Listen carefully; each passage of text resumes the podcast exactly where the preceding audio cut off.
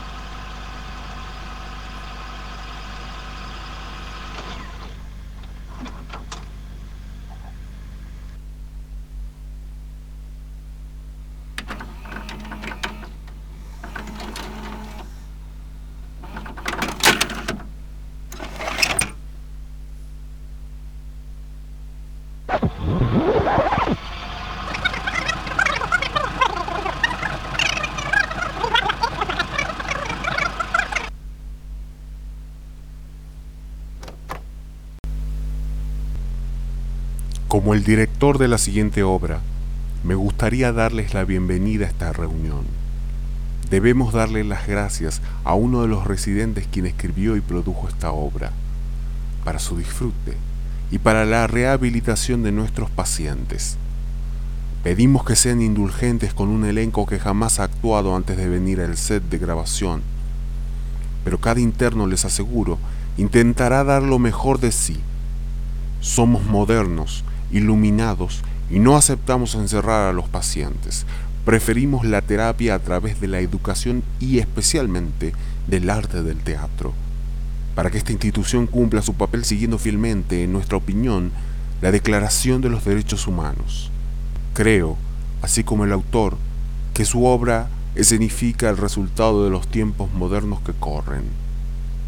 Con ustedes, nuestro primer caso. Hola, mi amadísimo infame sol. Después de todo este tiempo que te fui fiel, ahora me deshago de ti. Esto ha llegado a su fin. Ya no quiero que me busques. Ya me de que me hagas como que se te da la gana. Toda la culpa es suya. Las peleas, los gritos, los celos, mis estúpidos celos que vos a propósito cansabas al saludar a tus amigos, al salir con ellos, al ir a las fiestas en las cuales decías yo no iba a ser bien recibido. ¿Qué más da? Ya me harté de eso, de eso y de mil cosas. Ay, te amo. Te amo demasiado, mi sol. Pero el amor no lo es todo para que una relación exista no debe, no debe existir solo el amor, aunque sí es lo principal. Debe existir otras cosas que por desgracia en la nuestra nunca existió. Pero ya no hay forma de remediarlo. Dudo que quieras intentarlo otra vez. Ya tomó su decisión. Si creen que voy a sufrir por su partida, Tienes razón. Estoy sufriendo. Adiós, mi dulce sol. Desgarrándome por dentro, quemándome, asfixiándome por ya no tenerte. Voy a sacarte de mi vida. Voy a desterrarte de mi cuerpo, sí lo haré. Lo haré con cada lágrima, con cada risa, con cada suspiro. Iré sacándome poco a poco de mi ser, de mi vida, de mi alma, de mi corazón, hasta que no quede nada de ti, nada.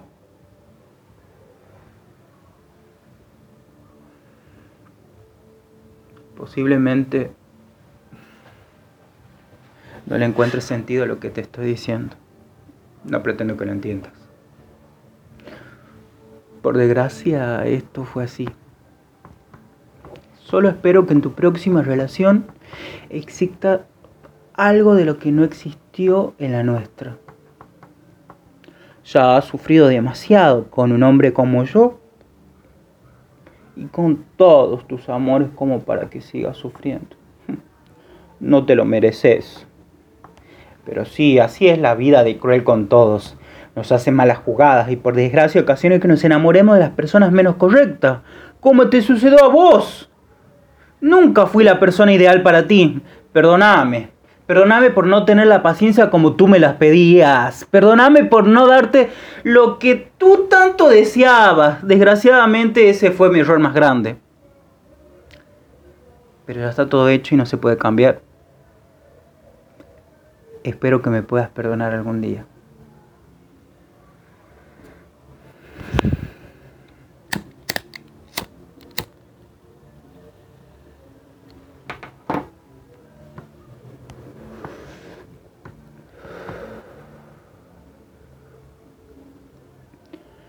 Muchas personas han pasado por mi vida. Fueron parte agradable de ella. Casi todas fueron muy bellas. A ver. La segunda, por ejemplo. Ahí, ahí fue cuando probé la miel de un beso al ser guiado. Besos de amor, llenos de cariño. Lo peor fue cuando se alejó de mi lado. Muy lejos se fue sin despedirse tuvo la desfachatez de cortarme por teléfono, diciéndome que me olvidara de todo, que cada quien hiciera su vida. Quedé tan dolido. Después de eso, mis siguientes dos, tres relaciones fueron simple aventura. Creí que nunca más volvería a tomar en serio a nadie. Mm, ya no podía confiar. Pero llegó una persona muy especial, la cual con su cariño, sinceridad, honestidad y amor logró borrar los besos que habían dejado en mis labios la amargura y marchitaron mi alma por bastante tiempo. ¿Recuerdas cuando te conocí? Eras difícil, pero muy en el fondo existió un alma tan dulce y maravillosa que poco a poco fui descubriendo. No fue sino hasta que, no teniendo el valor suficiente, me cortaste, asegurando con palabras hirientes que ya no sentías nada por mí. Hay algo que sí te puedo asegurar y le aseguro a todo el mundo Adiós, mi dulce sol. Algo de lo que estoy orgulloso. En ningún de estos pasados capítulos de mi existencia tuve intimidad con nadie.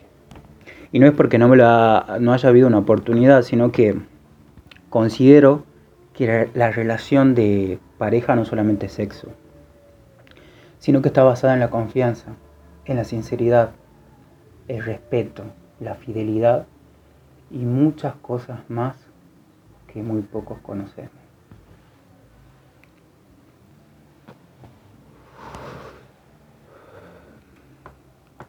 Durante este tiempo me refugié en mis estudios, en algún trabajo, en el baile, en el teatro como para ocultar mi amargura. Al poco tiempo tuvo su fruto. Recibía muchas invitaciones para salir. Mm. Ahora recuerdo que en un ensayo conocí a alguien. Sentí que era la persona que llegaría a ocupar en mi corazón el espacio que seguía aún vacío. teníamos mucho en común. Nuestro gusto por las artes, por la naturaleza y sobre todo por la fidelidad. Poco a poco me adentré en su corazón. Vi que apenas estaba moviendo en estos terrenos del amor. Pero fue un estúpido. No supe manejar mis sentimientos y mucho menos expresárselo a la cara. Me dijo un día que había hablado con sus padres de mí, de mis intenciones, de mi forma de ser. Quería que me conocieran, pero apenas se enteraron de la verdad, ¡ay! Se horrorizaron. No podía creer que yo fuera su novio. No podían soportar la idea de verme, de imaginarme ahí, a su lado. Dejé que se fuera, que se fuera a ser feliz, claro. Perdí su amistad.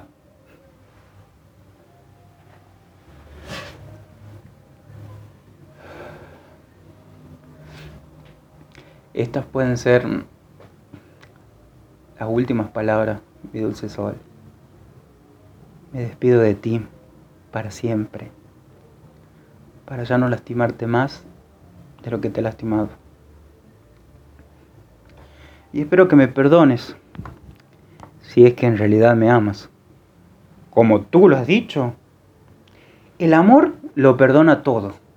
Y recuerda que me voy de vos, amándote como nunca antes a una persona. Y por lo mismo, será mejor que no nos veamos nunca más. No te deseo lastimar. Mi madre me dijo una vez que nadie se merece un cruel, déspota y frío trato. Te perdono por todo lo que me has hecho. Te deseo lo mejor en la vida. Te lo mereces. Espero que puedas encontrar a una persona que te ame igual o más que yo. Te prometo nuevamente que te olvidaré. Río, lloro, sufro y amo. Y de eso te aprovechaste. No dejaré que nadie nunca más lo haga. Fue un gusto el poder conocerte, el haber sido tu amigo y tu novio. Créeme que nunca me arrepentiré de eso. Ha sido lo mejor que me ha pasado en toda mi estúpida vida. Gracias por todo, Ernesto. Te amo. Te amo con todas mis fuerzas, Ernesto. Gracias, mi dulce sol. Gracias, Ernesto. Gracias, Neto, Netito. Adiós, mi dulce sol. Esta es una de sus caras. Aunque no parece ser, algunas personas ocultan sus sentimientos reales. Caso 2. En mis 40 años, yo, Sarité Sedelia, he tenido mejor suerte que otras esclavas. Voy a vivir largamente y mi vejez será contenta, porque mi estrella, mi estual, brilla también cuando la noche está nublada. Conozco el gusto de estar con el hombre escogido por mi corazón, cuando sus manos grandes me despiertan la piel. Mi primer recuerdo de felicidad cuando era una mocosa huesuda y desgreñada, era moverme al son de los tambores. Y esa, y esa es también mi más reciente felicidad, porque anoche estuve en la Plaza del Congo bailando y bailando, sin pensamientos en la cabeza. Y hoy mi cuerpo está caliente y cansado. La música es un viento que se lleva los años, los recuerdos y el temor. Sí, el temor, ese animal agazapado que tengo adentro. Con los tambores desaparece la zarité de todos los días y vuelvo a ser la niña que danzaba cuando apenas sabía caminar. Golpeo el suelo con las plantas de los pies y la vida me sube por las piernas, me recorre el esqueleto, se apodera de mí, me quita la desazón y me endulza la memoria. El mundo se estremece. El ritmo nace en la isla bajo el mar. Sacude la tierra, me atraviesa como un relámpago y se va al cielo, llevándose mis pesares, para que el Papa Bondier los mastique, se los trague y me deje limpia y contenta. Los tambores vencen al miedo. Los tambores son la herencia de mi madre, la fuerza de Guinea que está en mi sangre. Nadie puede conmigo entonces. Me vuelvo arrolladora como Erzulí, loa del amor, y más veloz que el látigo. Castañetean las conchas en mis tobillos y muñecas. Preguntan las calabazas, contestan los tambores de yembés con su voz de bosque y los timbales con su voz de metal. Los tambores son sagrados. A través de ellos hablan las loas. En la casa donde me crié en los primeros años, los tambores permanecían callados en la pieza, en esa pieza que compartía con Honoré, el otro esclavo, pero salían a pasear a menudo. Madame Delfín mi ama de entonces, no quería oír ruido de negros, solo los quejidos melancólicos de su clavicordio. Los lunes y martes daba clases a las muchachas de color y el resto de la semana enseñaba en las mansiones de los grandes blancos, donde las señoritas disponían de sus propios instrumentos. ¿Saben por qué? Porque no podían usar los mismos que tocábamos las mulatas. Aprendí a limpiar las teclas con jugos de limón pero no podía hacer música, porque Madame nos prohibía acercarnos a su clavicordio. Ni falta nos hacía. Honoré podía sacarle música a una cacerola. Cualquier cosa en sus manos tenía compás, melodía, ritmo y voz. Llevaba los sonidos en el cuerpo. Los había traído de Damoey. Mi juguete, mi juguete era una calabaza hueca que hacíamos sonar. Después me enseñó a acariciar sus tambores despacito. Y eso desde el principio, cuando él todavía me cargaba en los brazos y me llevaba a los bailes y a los servicios de vudú, donde él marcaba el ritmo con el tambor principal para que los demás lo siguieran. Ay, así lo recuerdo. Honoré parecía muy viejo, porque se le habían enfriado los huesos aunque en esa época no tenía más años de los que yo tengo ahora. Pobre, bebía tafia para soportar el sufrimiento de moverse, pero más que ese licor áspero, su mejor remedio era la música. Sus quejidos se volvían risa al son de los tambores. Pobre Honoré, apenas podía pelar las patatas para la comida del ama con sus manos deformadas. Pero ese viejo, tocando el tambor, era incansable y si de bailar se trataba, nadie levantaba las rodillas más alto, ni bamboleaba la cabeza con más fuerza, ni agitaba ese culo con más gusto. Cuando yo todavía no sabía andar, me hacía danzar sentada, y apenas pude sostenerme sobre mis dos piernas, me invitaba a perderme en la música, como en un sueño. Baila, baila, Sarité, porque esclavo que baila es libre, mientras baila, me decía. Y yo, y yo he bailado siempre. Los signos a menudo son claros. El pliegue peculiar en el párpado, el molde depresivo de la cara, la sonrisa irónica sin disfrute detrás de ella. Fue en la noche de abril o mayo de 1976 en el Departamento de Investigaciones. Me habían tirado desnuda en una camioneta roja. Creyeron que estaba muerta. O tal vez no lo creían, no sé. Me sacaron de la sala de torturas después de tres horas de tormento. En todo ese tiempo, un médico indicaba que me diesen descanso o que siguiesen los golpes quería que les contase quiénes más estaban en la conspiración para tumbar al gobierno. Yo nada sabía de conspiraciones. Mi tarea se limitaba a denunciar las injusticias junto con algunos compañeros. Ellos querían que firmase un documento según el cual personas de mi afecto estaban conmigo en el proyecto de instalar la violencia en el país. Muchas veces estuve a punto de decirles que paren de golpearme porque estaba dispuesta a firmar lo que me diesen. Pero aguanté, aún en los peores momentos, cuando me parecía que la vida se me iba sin remedio. No sé por qué pensé que no llegarían a matarme. Creí que desistirían del intento de hacerme firmar y luego me devolverían al campo de concentración de emboscada, donde había estado unos meses antes. Me equivoqué. Cuando me tiraron en la camioneta, enteramente mojada y con algunos huesos rotos, me pareció que una leve palpitación de vida se había posado en mi conciencia. Tuve la sensación de que mi vista recibió una tenue claridad venida de no sé dónde. Escuchaba voces lejanas, que a lo mejor venían de los mismos hombres que me custodiaban. No sé.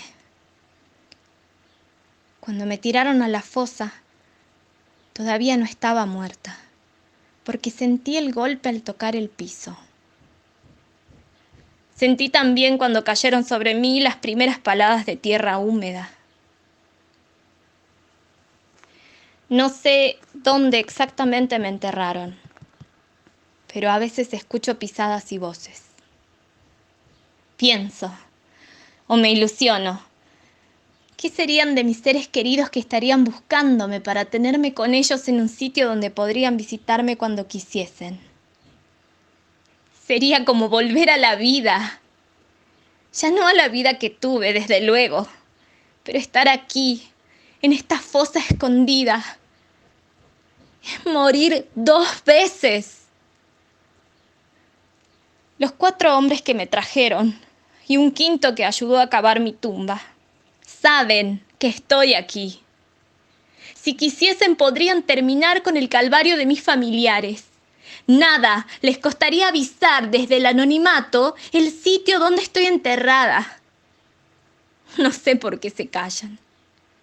Ni siquiera fueron los autores de mi muerte, ni podía haberles ofendido personalmente mi postura frente a la dictadura.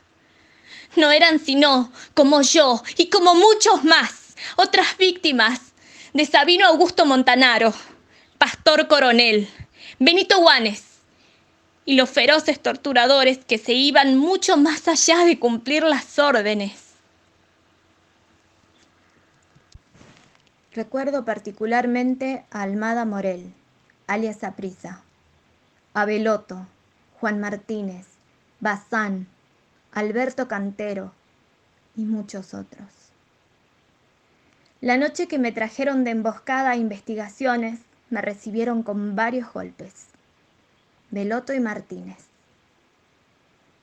Me tiraron en una celda colmada de presos, muchos de los cuales tenían las huellas de recientes torturas. De algún lado apareció Beloto arrastrando una silla. Al sentarse y ver que le observábamos, hizo funcionar una grabadora de donde salían gritos de los torturados. Cuando arreciaban los tormentos, en su rostro se perfilaba una sonrisa de entero gozo. De vez en vez posaba la mirada en algún detenido para señalarle con un gesto que el alarido era suyo.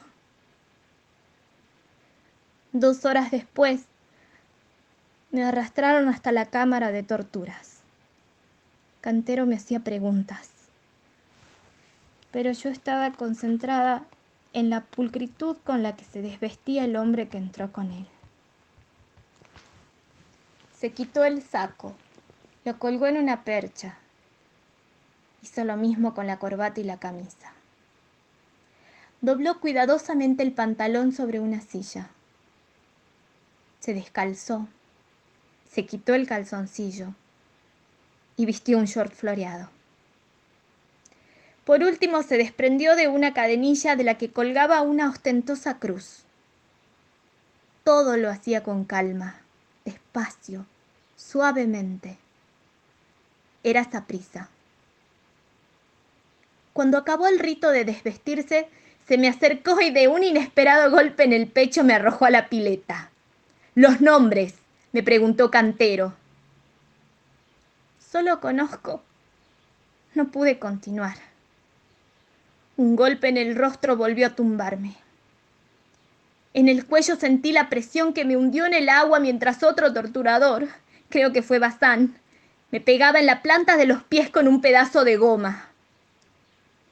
Cuando creyeron que me ahogaba con los pulmones reventados, Saprisa me emergió por unos segundos. Se acomodó sobre la tina y con las piernas comprimió mis genitales mientras Veloto me sujetaba de los cabellos. Debajo del agua. Vas a firmar, me gritó Cantero. Yo no podía responderle. No sé quién de los torturadores estrelló mi cabeza contra el canto de la pileta. No estoy sola en este sitio.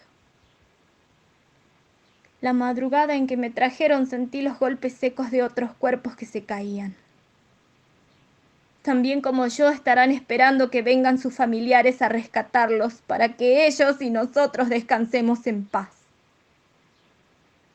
Mientras tanto, la dictadura seguirá triunfante. El objetivo principal de nuestra obra ha sido diseccionar las grandes proporciones y sus contrarios, ver cómo funcionan y dejarlas debatir. El propósito, iluminar un poco nuestra duda eterna. He manipulado el argumento de todas las formas de esta obra y no pude hallar un final.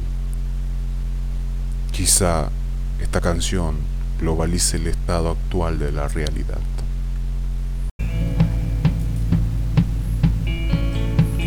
Quisiera que estuvieras a mi lado, en las puertas del cielo esperaré. Ser el ángel de cara blanca y muy fácil de reconocer. Allá los dos perdidos en la playa, con mis amigos me encontraré. Desnudos en la arena franca y tus manos sobre mi piel. Y así tal vez el tiempo nos devore y la piedra envuelva el papel. Desnudos en la panza blanca. Y si es verdad que todo está perdido y de es para luchar, echaremos el manto del olvido en las espaldas de algún militar. Estoy sentado, parado y acostado, siempre unidos por el ritual. Los carceleros están en todos lados, como los sueños de libertad. Así tal vez el tiempo nos devore y la piedra envuelva el papel, desnudos en la panza blanca.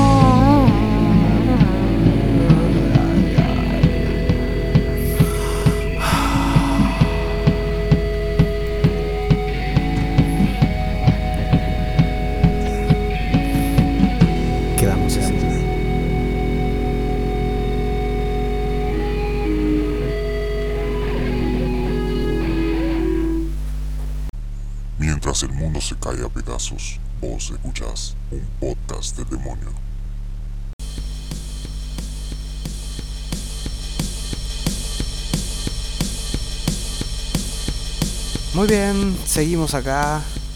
Hemos vuelto. Espero que les haya gustado mucho este esta mini obra eh, y este especial de primavera. Y bueno, le quiero agradecer muchísimo la participación de hoy a mi amigo Jero, que este sábado es su cumpleaños.